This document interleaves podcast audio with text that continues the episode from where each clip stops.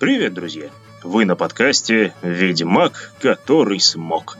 Контент для тех, кто хочет знать, что написано между строк.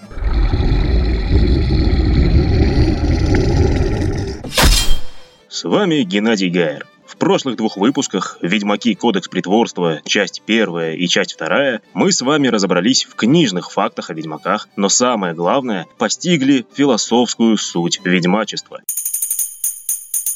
смысл их существования в борьбе с хаосом, проникающим в этот мир под самыми разными личинами. Чаще всего в образе отвратительных монстров, но бывает по-всякому. Именно здесь кроется один из основных мировоззренческих посылов Сапковского. Не все то чудовище, что чудовищем выглядит. Об этом наш сегодняшний выпуск. Тайна жизни Витчерленда.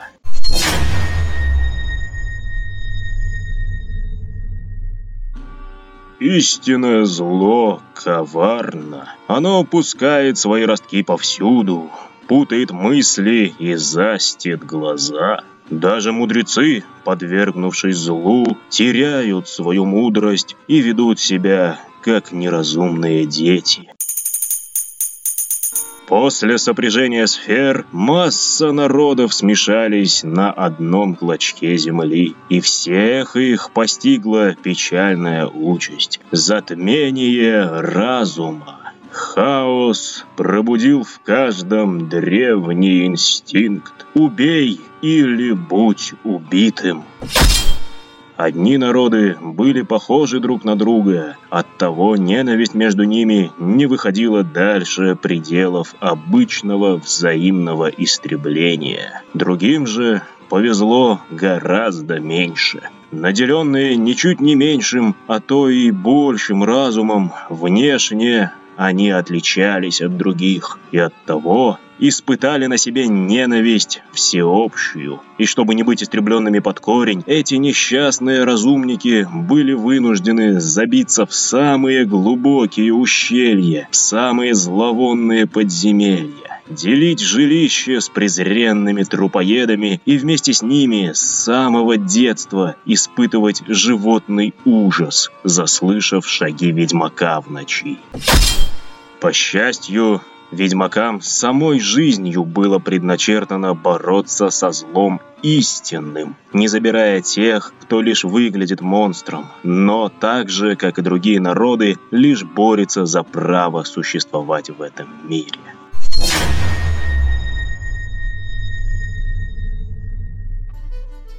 Перво-наперво давайте разберемся с названием мира, где разворачиваются события нашей горячо любимой истории. В книгах самого названия, вроде «Земноморье», «Средиземья» и тому подобных конструкций не наблюдается. Но вот однажды в интервью пан Сапковский имел неосторожность употребить слово «Неверленд», говоря о мире Ведьмака. И тут уж понеслась. Журналы, форумы, фанаты всех мастей со всех властей все стали примерять название страны Питера Пэна на рельефы Ведьмака. А что? Удобно. Не было названия, и вот сам автор его определил. Ну и что, что получается слизано со старой сказки. В общем, фанатская идиллия.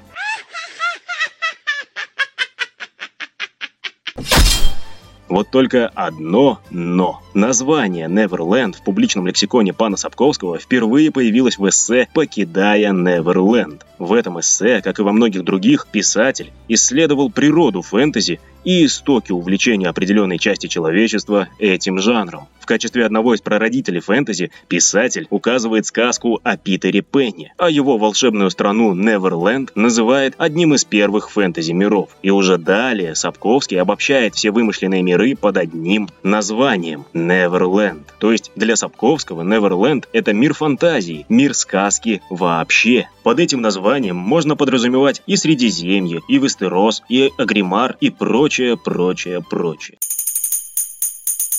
А раз Сапковский не называл земли Ведьмака Неверлендом, то как же он их назвал? Да никак. Как думаете, Достоевский, Толстой, Сенкевич заморачивались над тем, как назвать мир, в котором происходит действие их нетленных романищ? Географические термины там присутствуют, но вот чтобы целенаправленно обозначать «дело, мол, было на земле», увольтесь. Вот и Сапковский не стал заморачиваться. Так ли уж важно название сказочных земель, если истории на них происходящие трогают за душу? Итак, мир Ведьмака на самом деле безымянен. Но вот для нас, как фанатов и исследователей творчества пана Сапковского, какой-то термин все же необходим. Удобство, знаете ли. Мне лично претит мысль следовать за массовой ошибкой Неверленда. Ничего не имею против Питера Пена и самого хода мысли Сапковского, но тот факт, что неверное истолкование слов писателя вылилось в столь массовую путаницу, вот он прям мозолит душу. Более уместным, мне кажется, использование названия Вичерленд – «Земля Ведьмака» в соответствии с классической сказочной традицией и в созвучии с воззрениями самого писателя. А теперь к сути нашего выпуска. Что такое чудовище в Вичерленде, согласно терминологии главных экспертов в этом вопросе, ведьмаков? Чудовище – это реликт сопряжения сфер, то есть неразумное существо, попавшее в этот мир из своей родной среды, тем самым утратившее естественную нишу обитания. Иными словами, в своих родных мирах, где все эти леши, упыри и кикиморы обитали до сопряжения сфер, они занимали свою нишу в цепочке питания, были чем-то вроде медведей лошадей и волков. Попав в чужой для себя мир, они вынуждены были приспосабливаться к новой среде, иногда даже мутировать. Так появились трупоеды, ригеры или, например, речные жагницы. Худо-бедно приспособившись, они все равно не вписывались в биосферу и потому доставляли массу неудобств новым соседям по миру. Уничтожая таких тварей, на бытовом уровне ведьмаки, по сути, выступали дезинсекторами. В Вичерленде есть еще один вид чудовищ. Это так называемые жертвы или порождения проклятий. Наиболее яркий пример – это небезызвестная принцесса Стрыга. Такой монстр мало чем отличается от реликта сопряжения сфер. Он мыслит лишь инстинктами, не имеет своей биологической ниши, представляет опасность для других обитателей биосферы. Такие монстры появляются на свет лишь благодаря хаотическим искажениям пространства, возникшим вследствие все того же сопряжения сфер. Умение управлять хаотическими искажениями пространства называется магией. Она появилась в Вичерленде именно после сопряжения. И магия же является причиной появления ложных чудовищ. Такие существа – это, как правило, представители разумной расы, подвергшиеся негативному магическому воздействию. Яркие примеры – Нивелен из авторской переделки на красавицу и чудовище, и, конечно же, Дани Ёж, то есть при наличии монструозной внешности, а иногда даже некоторых повадок, присущих чудовищу, они все же сохраняют разум и в своем поведении руководствуются им, а не инстинктами. И раз уж мы заговорили о ложных чудовищах, есть еще целый класс существ, которых уместно считать именно ложными монстрами. Помните, у нас планировался выпуск про скрытые народы Вечерленда. Вот по сути, ложные монстры – это и есть скрытые народы мира Ведьмака. Драконы, высшие вампиры, доппельгангеры, сирены, рыболюди, стучаки, кареды, барбигазы, суккубы. Всех их объединяет наличие разума, и всем им не повезло оказаться достаточно малочисленными, чтобы их отличие от других народов считалось чудовищным. Рассмотрим их все по порядку. Драконы – самый опасный из цивилизационных врагов человечества. Почему? Да потому что дракон – это единственное существо, которое может уничтожить целый город, и жертв будет тем больше, чем крупнее город и чем выше его стены. В той местности, где обитает истинный дракон, строить города нет никакого смысла. А люди, рассеянные по большой площади, не прикрытые высокой стеной, это легкая добыча уже для истинных чудовищ, вроде упырей или кикимор. Из новеллы «Предел возможного» мы знаем, что большие истинные драконы разумны. У них есть имена, они могут общаться между собой даже на расстоянии. У них есть свой собственный защитник народа, эдакий драконий ведьмак. Я говорю о золотом драконе Велентретенмерте. Он более чем разумен, владеет магией полиморфизма и изначально предстает перед нами в образе человека, жизнелюбивого рыцаря Борха по прозвищу Три Галки. Высшие вампиры или Носферату. В книгах единственный известный читателю представитель расы – это Эмиэль Регис Рогерлек Годфрой, ставший впоследствии другом ведьмаку Геральту. Носферату – это немногочисленный, разумный народ, выброшенный из своей родной среды обитания в чужой мир, к условиям которого они вынуждены были приспосабливаться в жесточайшей конкуренции. В отличие от низших вампиров, Носферату кровью не питаются. Содержимое человеческих жил для них аналог нашего алкоголя. Безусловно, такие пристрастия – настоящий бич для более слабых в физическом плане людей. Но все же, Носферату опасны для человечества не более, чем дриады или скоэтаэли. И они вполне могут сосуществовать с представителями других народов так же, как это делают краснолюды или эльфы, что селятся в человеческих городах. И в принципе, Носферату, отказавшийся от употребления крови, подобно принципиальному трезвеннику, не представляет для окружающих никакой экстраординарной опасности. Такую же характеристику можно дать доппельгангерам, удивительной расе разумных созданий, способных принимать облик биологически близких существ. Затесавшись в волчью стаю, доппельгангер превращается в волка и живет по волчьим законам. Попав же в человеческий город, он превратится в человека, низушка или иного представителя цивилизации, чтобы успешно влиться в социум и жить по его законам. Доппельгангер даже может завести семью, и никто не догадается, что почтенный отец или мать семейства не вполне вполне те, за кого себя выдают.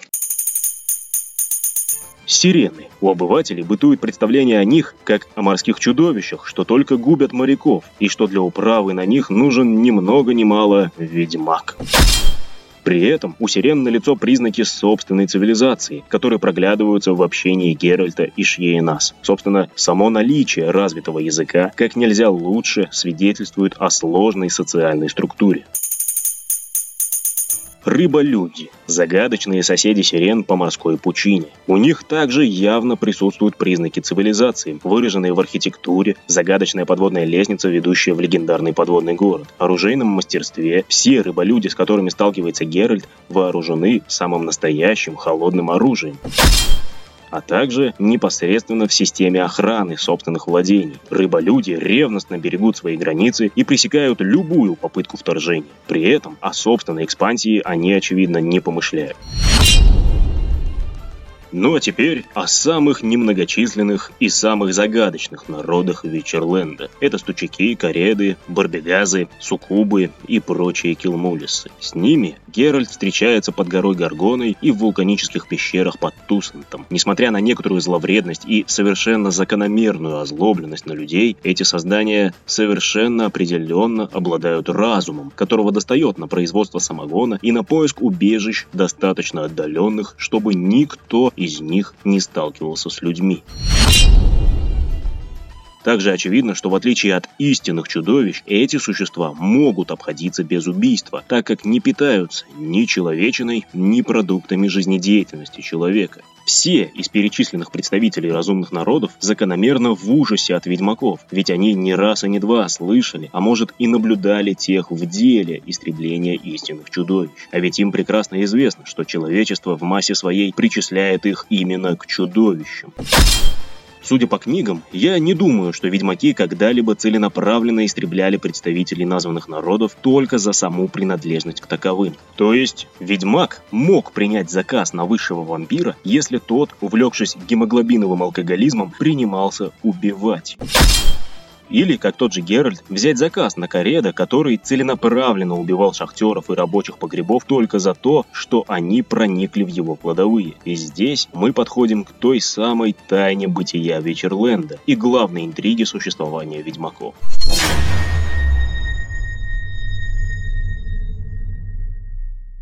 Призвание ведьмаков – не борьба с существами, которые выглядят не так, как приятно остальным. Их главное призвание – это борьба с ростками хаоса или истинного зла. А эти ростки могут прорасти как в стрыге, которая живет лишь инстинктом убийства, как в вампире, который забавы ради досуха выпивает первого попавшегося человека, так и в разбойнике, что ради той же забавы снимает заживо кожу с тех несчастных, что попались в его засаду. Именно об этом говорит Геральт, когда сетует на перемены в мире. На фоне ужасов войны и тех жестокостей, на которые оказываются способные разумные расы, повадки реликтовых чудовищ уже не кажутся исконным злом.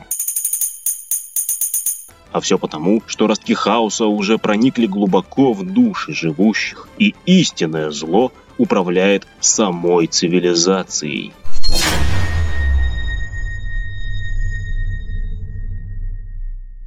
На этом сегодня все. Лайк и подписка плюс карме, а комментарий все пять. Следите за анонсами в Инстаграме. Вы слушали подкаст «Ведьмак, который смог».